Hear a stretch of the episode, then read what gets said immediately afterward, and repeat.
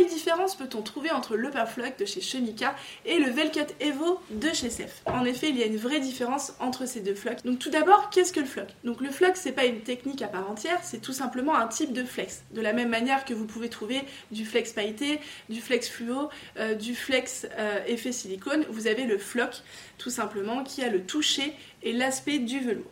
Entre le Upper Flock et le Velcut Evo de chez Sef, vous avez une vraie différence puisque l'Upper Flock fait 750 microns alors que le Velcut Evo de chez Sef ne fait que 500 microns. Donc le premier est en effet plus épais. Autre différence, l'Upper Flock sera plus lisse alors que le Velcut Evo euh, aura une concentration de fibres beaucoup plus importante et donc un rendu de relief aussi plus important une fois qu'il sera appliqué sur le textile.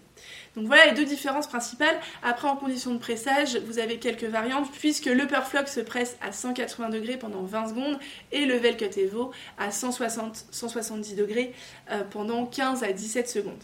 Sachez qu'il existe également une version plus fine du floc, le Velcut Touch Evo, euh, qui se découpe avec une lame traditionnelle à 45 degrés et qui a une épaisseur de 300 microns. Donc le rendu sera beaucoup plus fin.